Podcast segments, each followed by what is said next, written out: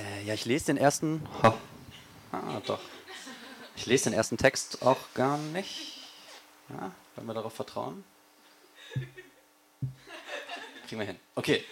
Äh, ich lese den ersten Text auch gar nicht, sondern ich versuche ihn hier äh, im Stehen vorzutragen. Es ist nämlich auch ein Theaterstück. Und ich versuche es zu spielen. Ähm, ihr spielt auch darin mit, das ist vielleicht gut zu wissen. Ähm, es findet hier statt, in diesem Raum. Also wir machen es, diesen Raum ein bisschen zu einem Theater.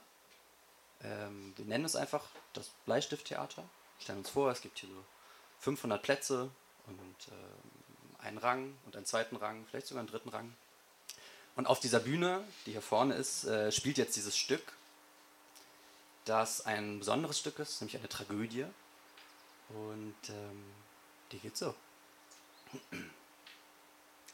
Mittwochabend, Bleistifttheater. Das Publikum wartet gespannt. Arbeitsschluss, Foyergeflüster, Treppentalk und Sektempfang. Das Personal am Einlass gibt sich freundlich und galant. Die Tür zur großen Bühne ziert ein Schild mit dem Programm. Hildesheims großes Welttheater. Dieses Stück wird sich zerstören.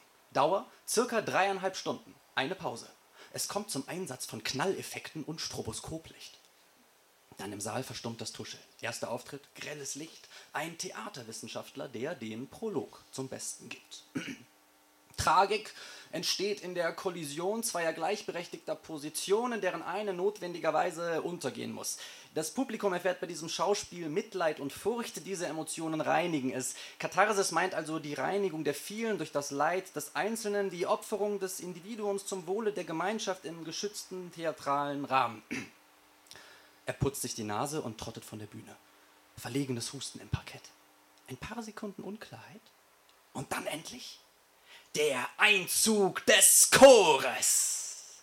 107 Milliarden verstorbene Menschen marschieren auf die Bühne und bilden einen Halbkreis. Staub skandieren sie.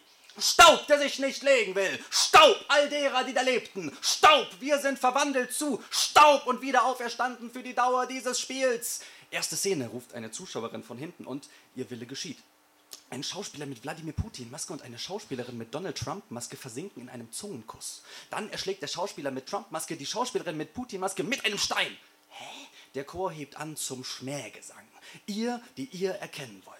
Euch und eure Welt in diesem Spiel, das so belanglos scheint, beschwöret wahrhaft eure Zeit. Doch bedenkt, dass ein Bruch bleibe zwischen Kunst und Wirklichkeit. Ja, ja, ja, ja, zweite Szene flüstert die Soufflöse ein und das Volk tritt auf. 100 Menschen, die einen exakten und repräsentativen Querschnitt der deutschen Bevölkerung verkörpern, fahren an die Rampe. Die Drehbühne wird angetrieben von einer Gruppe Afrikanern auf Hometrainern. Sichtbar so als Kommentar zur Produktion von Kunst. Der Reihe nach erst dann durcheinander darf an jeder der 100 Volksvertreter seine Unzufriedenheit erklären. Eine Windmaschine bläst ihre Textblätter in den Saal und dann strömen durch die Seitentüren ungezählte Ungeborene in den Saal. Das Publikum ist angetan, wenngleich es mit dieser Öffnung der Bühne zur Welt erst im letzten Akt gerechnet hat. Aber heute scheint alles etwas radikaler als gewohnt. Die Ungeborenen und die Toten sprechen das zweite Chorlied. Darin die Worte Mitbestimmung, Dialog, Geschichte, Zukunft. Ja, der Rest geht unter in der allgemeinen Aufregung. Während Beate Zschäpe noch durch ihre Anwälte dritte Szene verlesen lässt, läuft im Parkett eine Guerilla-Performance. Björn Höcke läuft, als Charlie Chaplin verkleidet durch die Reihen und gewährt den Massen Selfies. Die Zuschauer stürmen, wir sind das Volk, brüllt die Bühne, woraufhin sich das eigentliche Volk auf der Bühne zum Chor stellt und mit ihm den nunmehr leeren Saal anschreit, wo ist denn hier die Wirklichkeit? Wo ist denn hier die Wirklichkeit? Da kommt sie schon. Tritt auf als Allegorie, als Wirbelsturm aus Umfrageergebnissen, Bewegungsdaten, Einkaufsempfehlungen. Sie verließ den Google-Geschäftsbericht 2015, Anders Breiviks Manifest, den UN-Klimavertrag. Dafür gibt es Zwischenapplaus. Die Pause entfällt und dann fallen Fassbomben vom Portal auf die Bühne.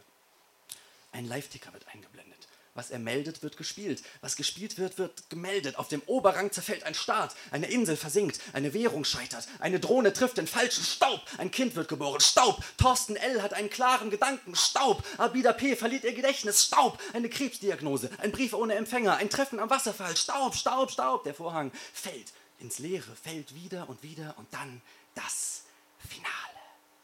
65 Millionen Menschen auf der Flucht tragen Bilder von Jan Böhmermann und zerren den Theaterwissenschaftler an seinen Füßen auf die Bühne zurück und man reicht ihm einen Sprengstoffgürtel.